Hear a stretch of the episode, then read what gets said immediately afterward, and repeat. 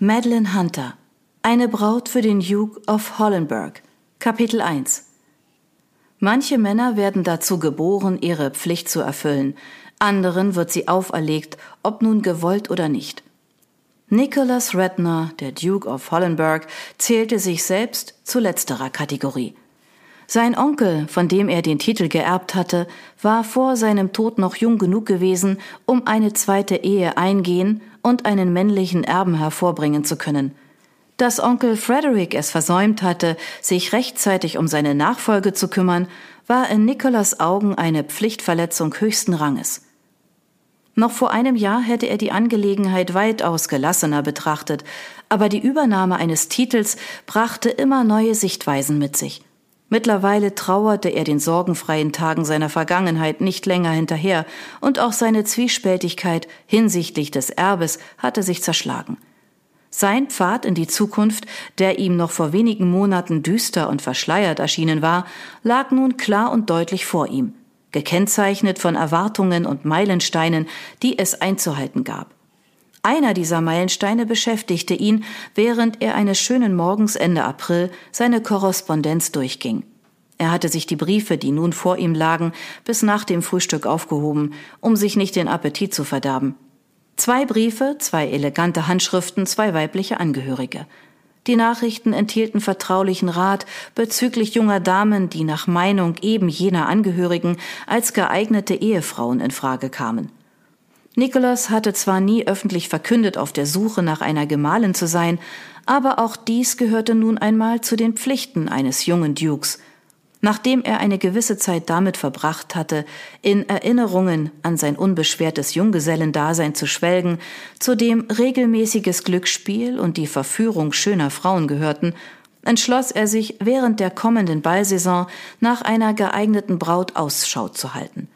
In einem der Briefe wurde eine junge Dame erwähnt, deren Charakter von Sanftmut und Sittsamkeit geprägt war. Früher hätten diese Eigenschaften ihn umgehend in die Flucht geschlagen, aber als Duke war es seine Pflicht, eine Gemahlin zu wählen, die den gesellschaftlichen Erwartungen entsprach, selbst wenn er sich zu Tode würde langweilen müssen. Ob mit sittsam ihr Erscheinungsbild und öffentliches Auftreten gemeint war? Oder ihr Verhalten im Schlafgemach? Euer Gnaden, ich hätte jetzt die Geschäftsbücher fertig, als er aufblickte, sah er Mr. Whiters, seinen Verwalter, im Türrahmen stehen und mit einem Stapel Unterlagen gestikulieren. Der Anblick der Dokumente war noch entmutigender als die Vorstellung einer prüden Ehefrau. Pflichten. Nichts als Pflichten. Kommen Sie in einer Stunde wieder, dann können wir uns das Desaster näher ansehen. Whiters bemühte sich um ein aufmunterndes Lächeln, es ist bei weitem nicht so schlimm, wie wir annahmen. Allerdings ist der Bericht der Textilfabrik noch nicht vollständig. Bei weitem nicht so schlimm bedeutete dennoch nichts Gutes. Und die vermaledeite Fabrik war zu einem erheblichen Ärgernis geworden. In einer Stunde weiters. Der Verwalter zog sich zurück und schloss die Tür hinter sich. Nicholas hatte sich gerade in seinem Sessel zurückgelehnt, um sich die nächste Stunde seinen Tagträumen hinzugeben, als die Tür erneut aufflog und sein Cousin Chase hereinstürmte. Du hast mich herbeizitiert? Seine blauen Augen spiegelten unverkennbaren Unmut wider. Ich hatte dich gebeten, vorbeizuschauen, wenn du Zeit hast. Barone sprechen Einladungen aus, Herzöge beordern andere zu sich. Das ist doch albern. Na schön, da es nicht dringend zu sein scheint, komme ich wann anders wieder. Chase wandte sich zum Gehen. Nun, da du schon mal hier bist, weil ich deiner Aufforderung gefolgt bin. Wie dem auch sei, jedenfalls bist du hier und ich habe etwas zu besprechen. Deine zukünftige Gemahlin? Gütiger Himmel, das darf doch nicht. Unsere Tanten reden über nichts anderes. Sie sitzen in ihrer Theaterloge, meiner Loge, Jedenfalls sitzen sie dort und beobachten während der Vorstellung sämtliche anwesenden Damen, tauschen Gerüchte über sie aus und erstellen Listen mit ihren Vorzügen. Ich habe ihnen gesagt, sie sollen damit aufhören. Aber sie behaupten, du hättest sie um Hilfe gebeten. Habe ich nicht? Dann musst du aufgehört haben, dich über ihr ständiges Einmischen zu beschweren, was sie als Einverständnis werten. Genau so hatte es sich mehr oder weniger abgespielt. Ihnen kommen Dinge zu Ohren, die du oder ich niemals mitkriegen würden. Chase seufzte tief. Bitte verlange nicht von mir, dass ich Nachforschungen über irgendeine Frau anstelle. Ich habe Ansprüche. Unter seinen Cousins war Chase derjenige, dem er am nächsten stand und der einzige, den er wegen einer Partnerin um Rat fragen würde, sollte der Tag jemals eintreffen. Zudem war Chase ein erfolgreicher Privatermittler, der sich darauf verstand, diskrete Nachforschungen anzustellen. Keine Sorge, obwohl das keine so schlechte Idee ist. Ich werde sie mir für die Zukunft merken. Heute möchte ich aber über den Tod unseres Onkels sprechen. Wir sollten nochmals die Details durchgehen. Chase warf ihm einen ernsten Blick zu. Bist du dir sicher, dass du das tun willst? Überleg es dir gut.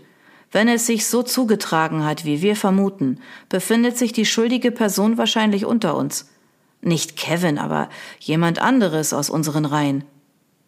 Ich habe mir lange genug den Kopf darüber zerbrochen. Deine Nachforschungen unmittelbar nach Onkel Fredericks Tod liefen doch ziemlich gut, bis sie eingestellt wurden. Ich denke, du solltest die verstaubten Akten erneut öffnen. Wenn sich ein Mörder unter uns befindet, wüsste ich gern, wer es ist. Und was geschieht, wenn du es herausgefunden hast? Nikolas richtete sich in seinem Sessel auf. Das entscheide ich, wenn es soweit ist. Es ist undenkbar, dass ein Mitglied der Herzogsfamilie für das Verbrechen gehängt wird. Das war von Anfang an eines der Hauptprobleme gewesen. Eigentlich sollte die Gerichtsbarkeit den Stammbaum eines Angeklagten außer Acht lassen, aber dem war nicht so. Womöglich würde ein Richter vom Galgen absehen, wenn die Geschworenen einen seiner anderen Cousins für schuldig befinden sollten – wozu es aber mit großer Wahrscheinlichkeit nicht kommen würde, da auch Geschworene sich den Vorrechten eines Dukes zu beugen pflegten. Ungeachtet des Gerichtsverfahrens und der Bestrafung muss ich es einfach wissen, erwiderte Nicholas. Bist du denn gar nicht neugierig? Chase zögerte kurz, bevor er antwortete. Doch, natürlich, vielleicht war es ja ein unbekannter Geschäftspartner, wenn es überhaupt jemand war. Es war zwar umsichtig von Chase, die Todesursache als offene Frage darzustellen, aber keiner von ihnen glaubte, dass ihr Onkel vor 14 Monaten versehentlich vom Dach gestürzt oder aus eigenem Antrieb gesprungen war, wie manche munkelten. Jemand hatte ihn hinuntergestoßen. Chase trat näher an den Schreibtisch heran und betrachtete die Briefe, bevor er Nicholas ein verschmitztes Lächeln zuwarf. Dann griff er nach der Zeitung, die auf dem Tisch lag. Informierst du dich etwa über die Forderungen der Fundamentalisten? Ich lese viele Nachrichtenblätter. Dieses hier hatte Onkel Frederick abonniert. Ich habe es bislang nicht gekündigt. Und du hast es gelesen. Ich muss wissen, was behauptet oder gedacht wird, selbst von denen, die anderer Meinung sind als ich. Immerhin bin ich ein Mitglied des Parlaments und trage Verantwortung. Chase schenkte ihm ein mitleidiges Lächeln. Niemand erwartet, dass du so bist wie er. Das hoffe ich doch. Immerhin bin ich nicht annähernd exzentrisch genug. Ich meinte damit nicht Onkel Frederick. Nein, Chase hatte sich auf Nikolas Vater bezogen, den wahren Erben, denjenigen, der den Titel tragen sollte, der sich darauf vorbereitet hatte, während Nikolas seinem sorglosen Dasein als Lebemann frönte. Die Erinnerung an das letzte Mal, als er seinen Vater gesehen hatte, kam ihm in den Sinn. Warum war es ausgerechnet immer dieser letzte gemeinsame Moment, an den er sich erinnerte?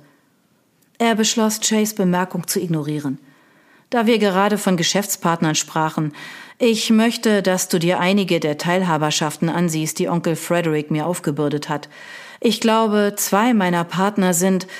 Gerade als er seinen Verdacht äußern wollte, öffnete die Tür seines Arbeitszimmers sich erneut. Paul, der Butler, trat mit einem Silbertablett ein, auf dem eine Visitenkarte lag. Der Angestellte wirkte so aufgeregt, dass Nicholas nicht umhin kam, sich zu fragen, ob der König höchstpersönlich sich angekündigt habe. Ich dachte, Sie würden Ihre Besucherin gerne empfangen, Euer Gnaden, sagte Paul und hielt ihm das Tablett hin. Nicholas nahm die Karte entgegen und überflog sie. Tatsächlich wäre ein Besuch des Königs wenig überraschender gewesen. Er warf Chase einen Blick zu. Sie ist hier. Hier, in diesem Haus. In diesem Augenblick. Du schwafelst wirres Zeug. Wer ist hier? Nicholas reichte seinem Cousin die Karte. Als Chase den Namen darauf sah, trat ein schockierter Ausdruck in seine Augen. Ich fasse es nicht. Iris Barrington. Wir suchen seit über einem Jahr nach ihr. Und jetzt spaziert sie einfach so hier herein? Sie muss von dem Testament und ihrem Erbe erfahren haben. Wie sonst sollte sie so plötzlich auftauchen? Nach einem Jahr? Die anderen beiden Erbinnen mussten wir in mühseliger Arbeit aufspüren, aber sie kreuzt einfach so auf? Das finde ich höchst verdächtig. Viel zu einfach, meinst du? Verdammt ja. Nikolas richtete sein Krawattentuch und zupfte an seiner Weste herum. Du siehst sehr herzoglich aus, sagte Chase. Dein Kragen ist so gestärkt, dass du damit Eisen zerteilen könntest. Lass mich wissen, wie das Gespräch gelaufen ist. Er schlenderte hinüber zur Tür.